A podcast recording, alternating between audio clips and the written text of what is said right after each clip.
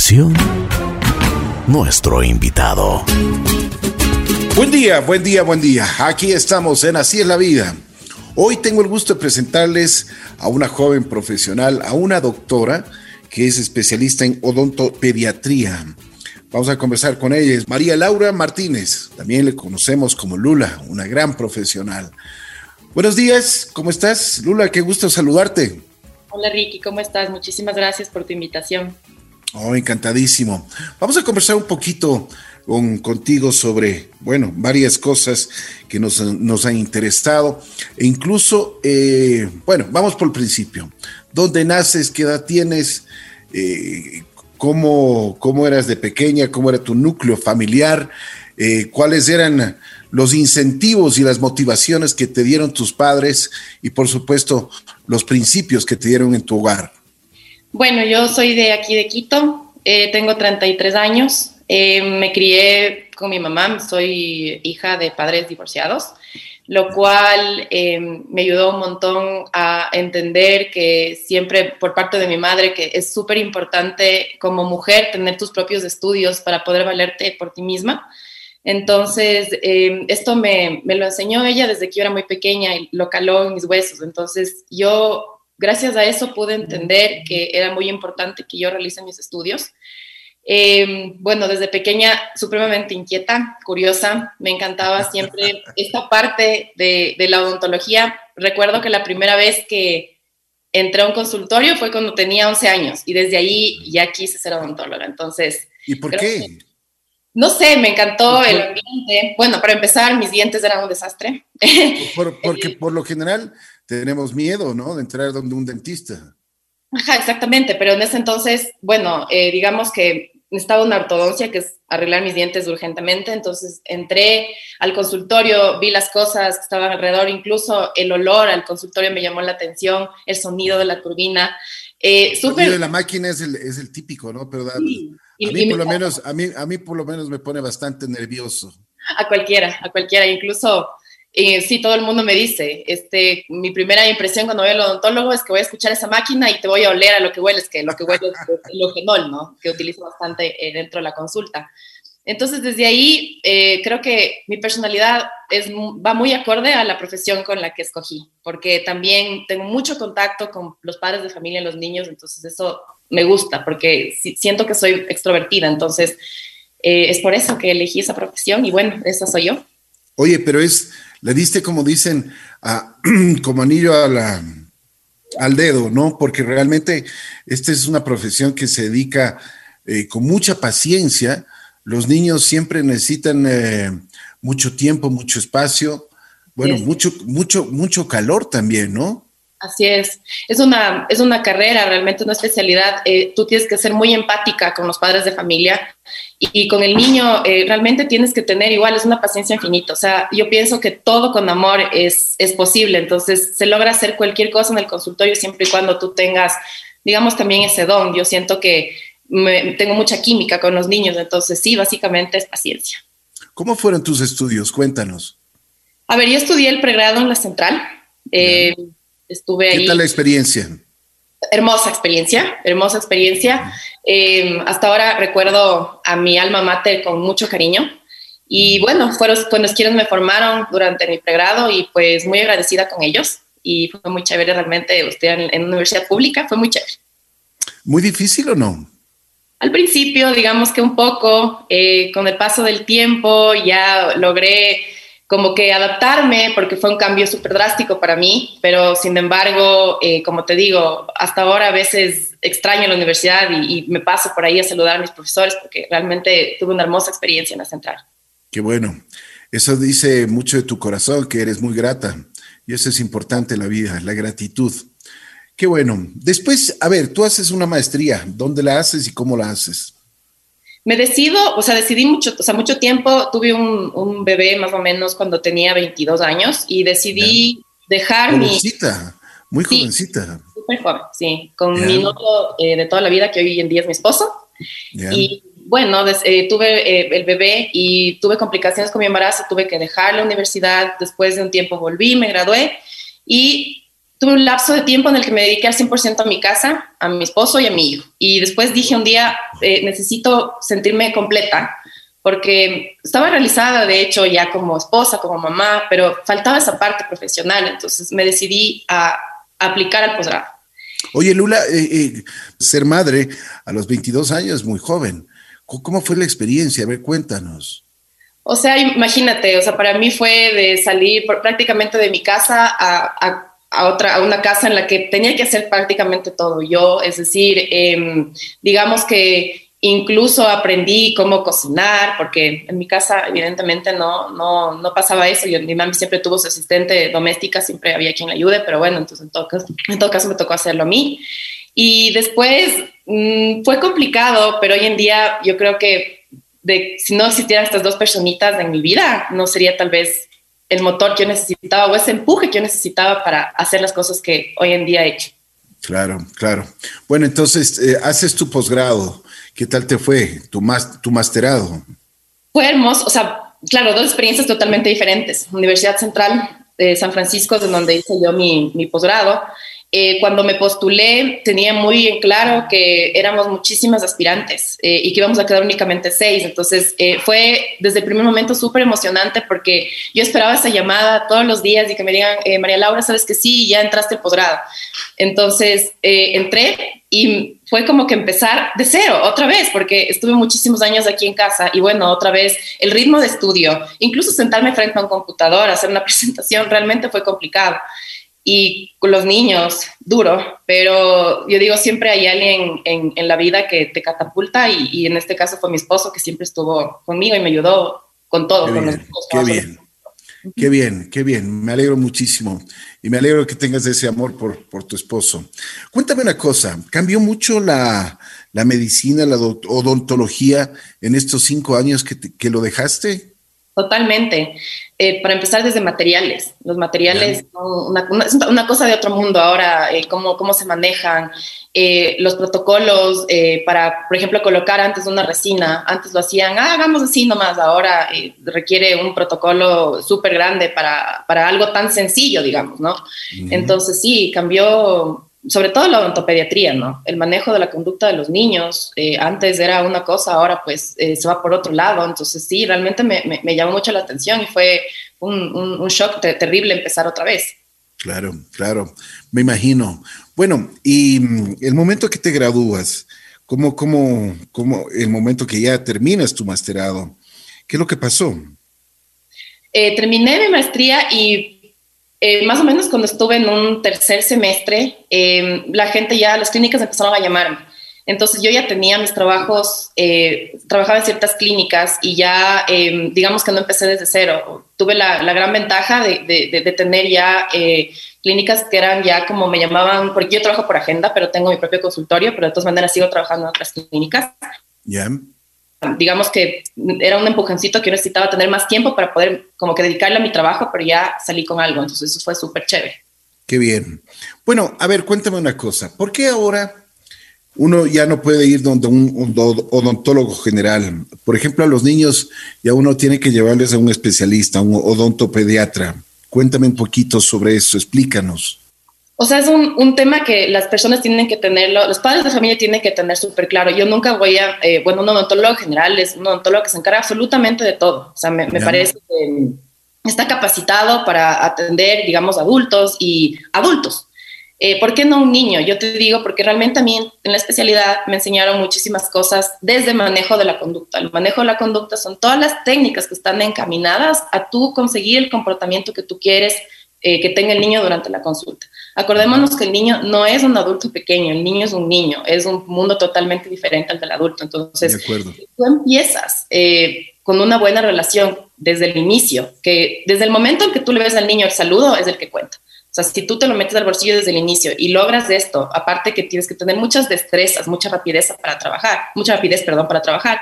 Entonces, pues sí, eh, por eso es la razón por la cual un odontólogo general Podría hacerlo, pero lo idóneo es que sea con un especialista, siempre. Se gana la confianza desde, el, desde el saludo. ¿Cómo los niños son muy inquietos? Sí. ¿Cómo, cómo, lo, ¿Cómo los va llevando? Bueno, hay tratamientos y tratamientos, o sea, por eso es que a mí me encanta el tema prevención, que, que o sea, no es lo mismo eh, intervenir en un paciente eh, que no tiene caries a uno que sí tiene caries. Sin embargo, es posible, como te digo, eh, depende de la edad del niño. Hay diferentes técnicas en las que tú puedes emplear para, para, para, no solamente, siempre es importante decir, mostrar y hacer, por ejemplo. O sea, decirle, esto va a pasar, explicarle súper bien, porque el niño, a pesar de que sea pequeño, igual te va a entender. Y mostrarle lo que tú vas a utilizar y finalmente hacerlo. O sea, no, no lanzarte de uno. Entonces, son inquietos, pero es posible. Una cosa, deben, eh, para cuando un, padre decida llevarle ya donde un especialista al niño, ¿a qué edad sugieres? O, por ejemplo, ya cuando le salen los dientes de leche, tienes que ya ir a a, su primera visita. Ese es un tema, eh, mira, hoy en día eh, ya en otros países se habla de la odontología prenatal. Quiere decir que ya se recomienda que los niños vayan al odontopediatra, digamos, cuando la madre está gestando. O sea, desde ahí... A ver, a ver, a ver, ¿cómo es eso? Explícanos. Ajá, o sea, es desde la gestación. Es decir, que la madre cuando está embarazada está mucho más presta a recibir consejos encaminados a todo lo que tenga que ver con su bebé, desde la dieta hasta el cepillado de dientes, en fin, son un montón de cosas que em, tú puedes lograr con la madre mientras está en esta hermosa etapa. Acordémonos que los dientes de los niños se forman en el vientre materno en las cuatro primeras semanas de vida. Entonces, tú lo que puedes hacer es no solamente tratar de que la madre tenga una correcta higiene bucal, sino ya eh, ayudarle para que tenga una dieta adecuada, porque esto tendrá un impacto directo en su bebé.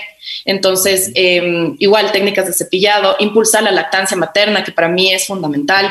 Entonces, esto lo logras eh, con la, cuando la mujer todavía está gestando. Entonces, se puede hacer esto, se puede eh, recibir a, las pacientes en esta etapa. Tú hablas de alimentación cuando están, cuando están todavía en la barriguita de la mamá. Cuéntame, o sea, ¿por qué? ¿Qué influye en esto? Y cuáles son los resultados. Di tú, em, está comprobado eh, que, o sea, los niños todos aprenden siempre por, eh, por ejemplo. O sea, es decir, si mi mami no le gusta comer tal cosa, entonces yo tampoco como. O sea, me ha pasado con mis hijos, es que a mami no le gustan los champiñones, me invento. Entonces yo no como por eso, ¿ya? Entonces tú tienes que enseñarle que es necesario comer, que hay veces, o sea, tener una dieta balanceada, vegetales, proteína, eh, carbohidrato en, porciones adecuadas, para que él te vea haciendo esto y comprenda que sí, o sea, que, que hay que tener una buena una dieta adecuada.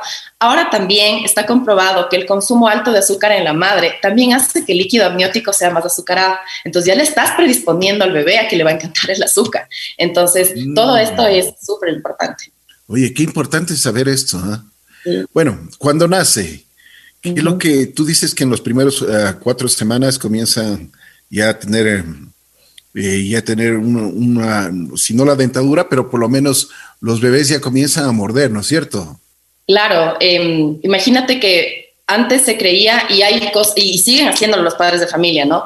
que cuando el bebé es pequeño, edéntulo, es decir, que no tiene dientes y solo encías, se envuelve en una gasa en el dedo. Esto, imagínate, en el tiempo en el que estaba en el pregrado se hacía, que se higienizaban las encías del bebé con una gasa, suero fisiológico o bien agua eh, potable, digamos.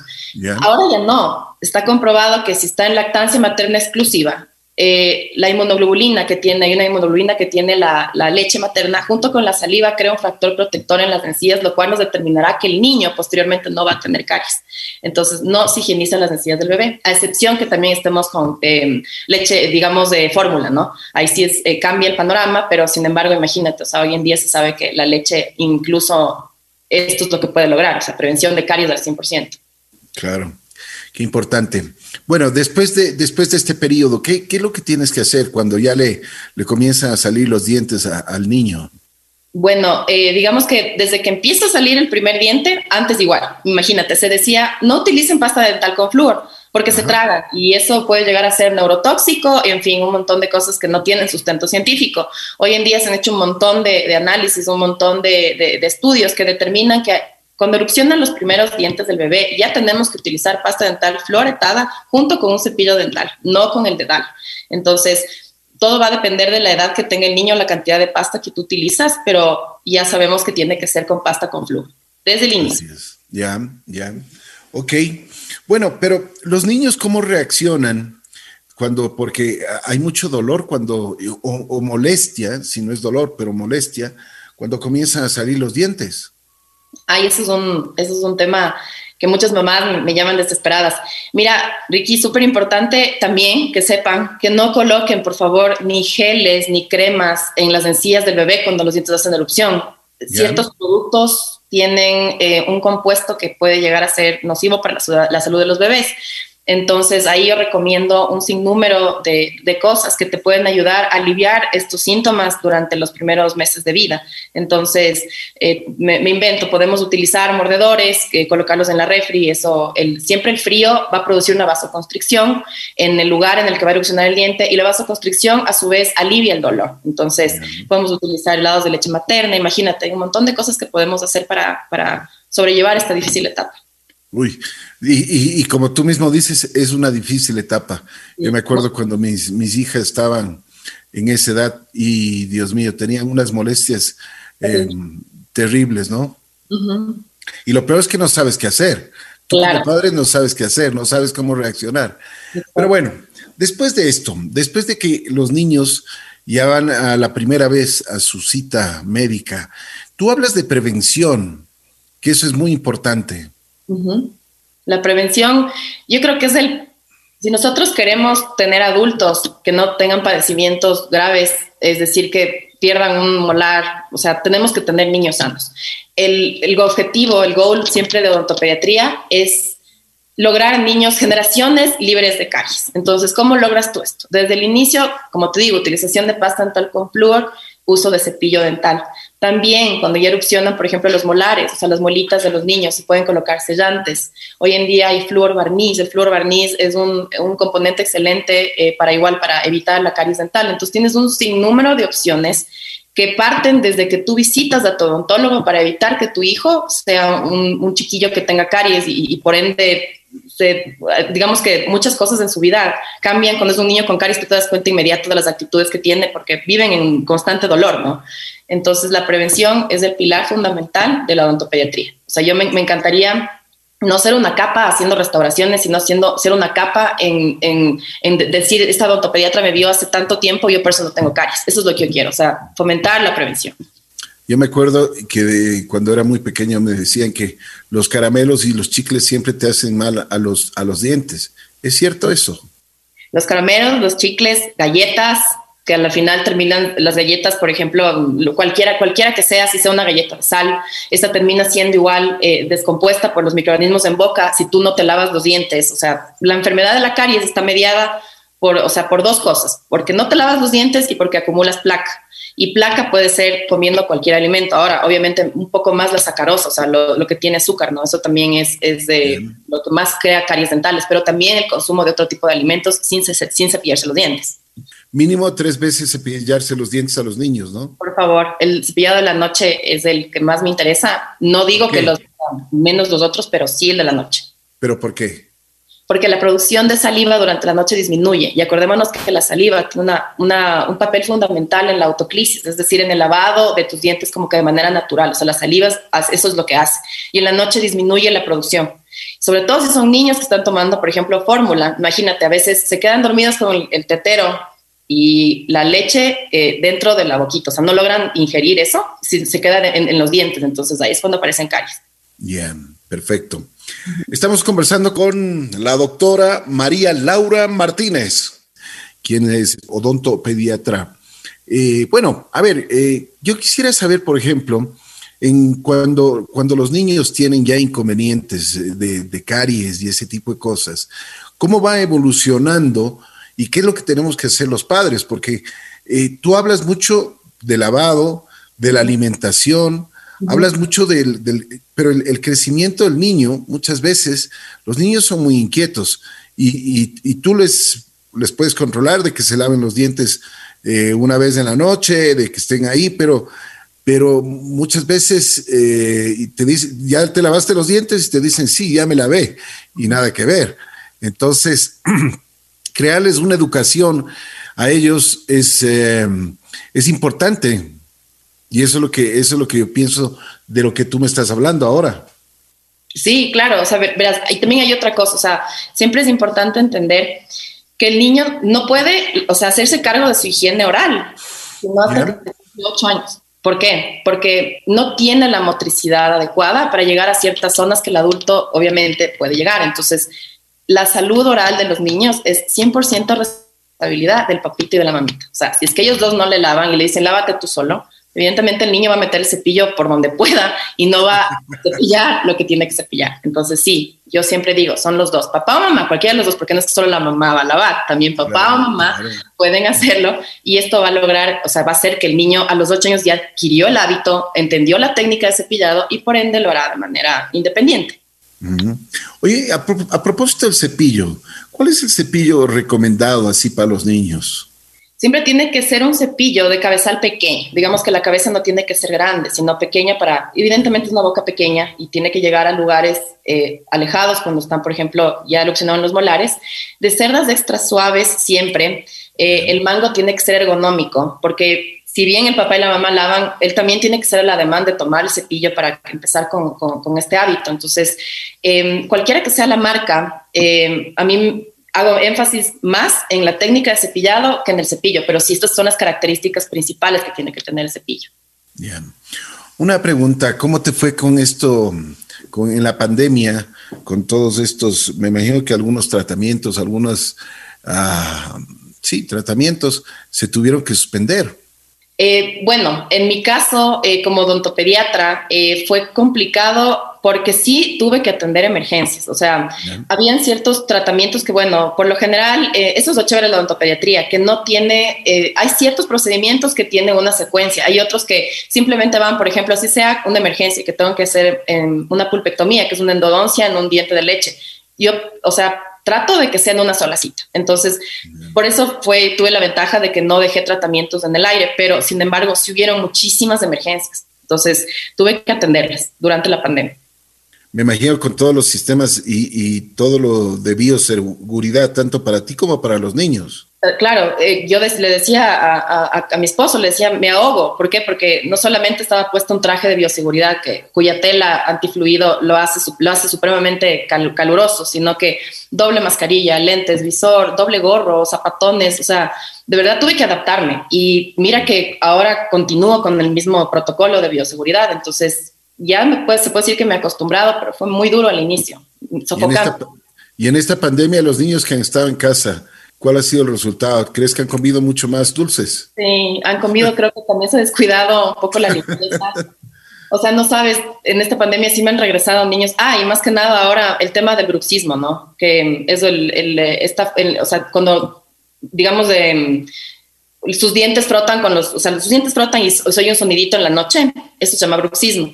Y claro, como están los niños sentados frente al computador todo el día en clases, em, hay un, o sea, es una enfermedad que está mediada por neurotransmisores. Entonces, es una enfermedad, es una, digamos, una función. Entonces, esto está mediado por neurotransmisores y claro, em, la dopamina se eleva cuando tú estás frente al computador todo el día y esto altera ciertas regiones del cerebro y hace que los niños estén bruxando muchísimo más. Entonces, igual, si pasa esto, es súper importante ir al odontopediatra porque tengo un montón de, consejos que dar para aliviar este, este, este bruxismo, ¿no? Qué importante saberlo. O sea que la pandemia también dio, dio, digamos, entre comillas, sus frutos con los pequeños en la casa, ¿no? Sí, así es. Bueno, ¿qué prevenciones podemos tener ahora que sigue? Porque te sigue el, seguimos en casa, los niños no van a la escuela. ¿Qué es lo que, qué es lo que tú nos recomiendas?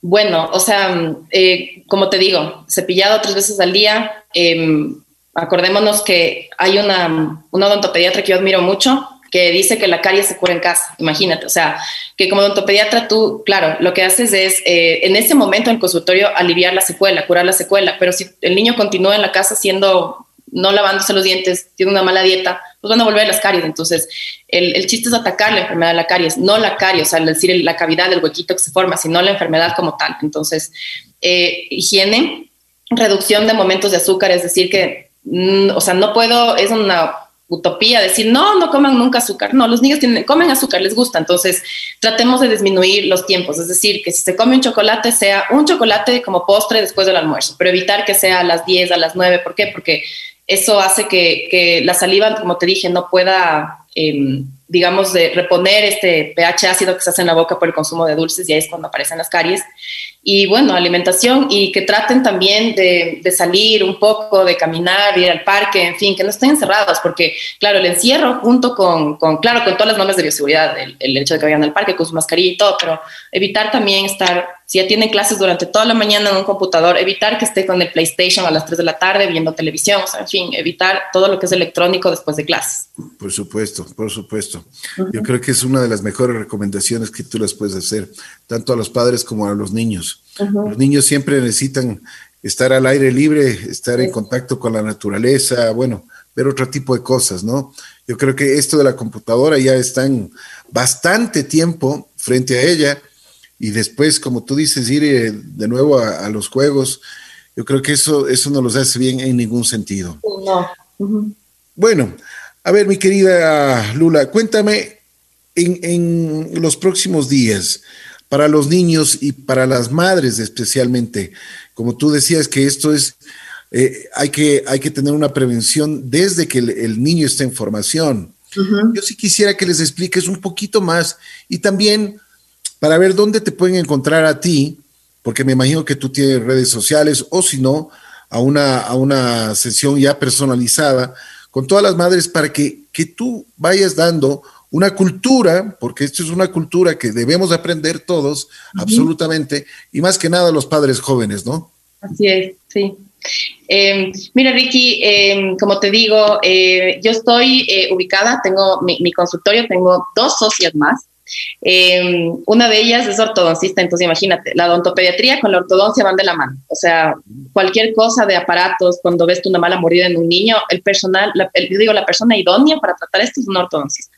Yeah. Mi otra um, socia, en cambio, es rehabilitadora oral. Entonces, ¿qué hacemos? Como que, o sea, lo que queremos es hacer odontología integral. Es decir, va el niño, eh, se ve conmigo y la mamá quiere algo mm, con la odontóloga, digamos, un tratamiento con la odontóloga, la rehabilitadora, pues pasa donde ella. Entonces, eso es lo que queremos, quisimos siempre hacer, una clínica que sea, que tú encuentres todo, que sea odontología familiar, digamos.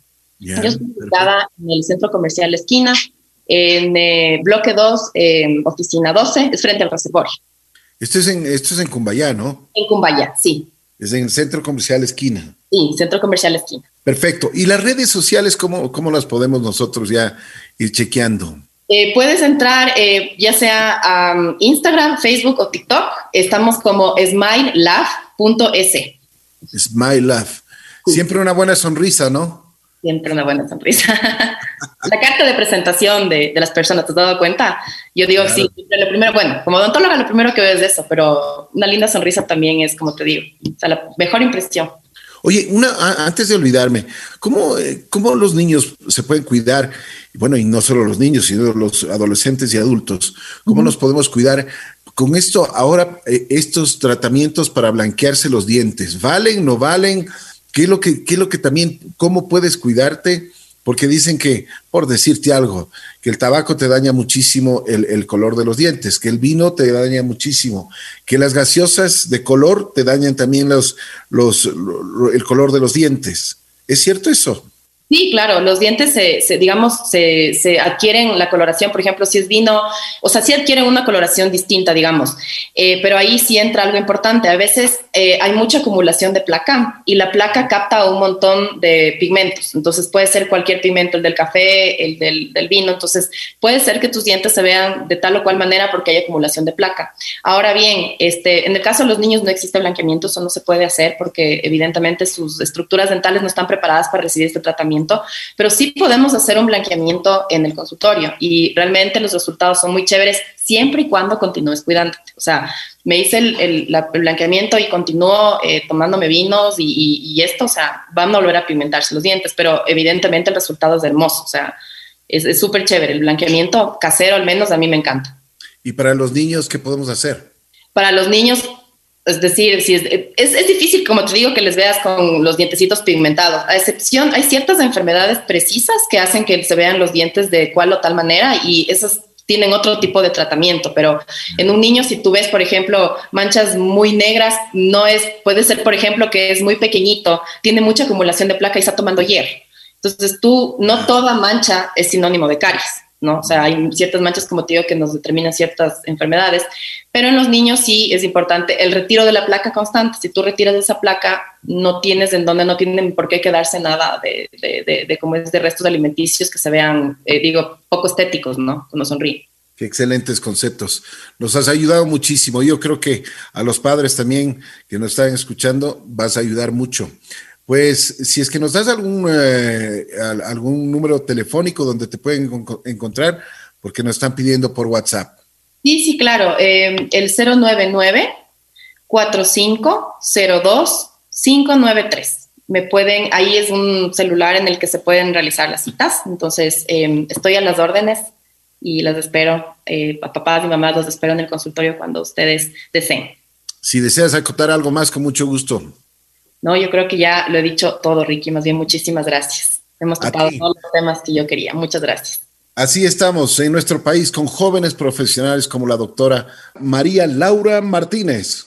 Le queremos agradecer muchísimo el cuidado de los dientes, eh, tanto para, para los pequeños. Ya ustedes han escuchado que desde, desde que está en la barriguita, pues ahí tenemos que cuidarles a los niños siempre sus dientes. Importantísimo. Smile Love, así se llama en Centro Comercial La Esquina en Cumbaya. Ustedes la pueden ubicar y también, también en, nuestro Facebook, así es la vida FM, tendrán ahí todos los datos de la doctora María Laura Martínez. Les queremos agradecer muchísimo.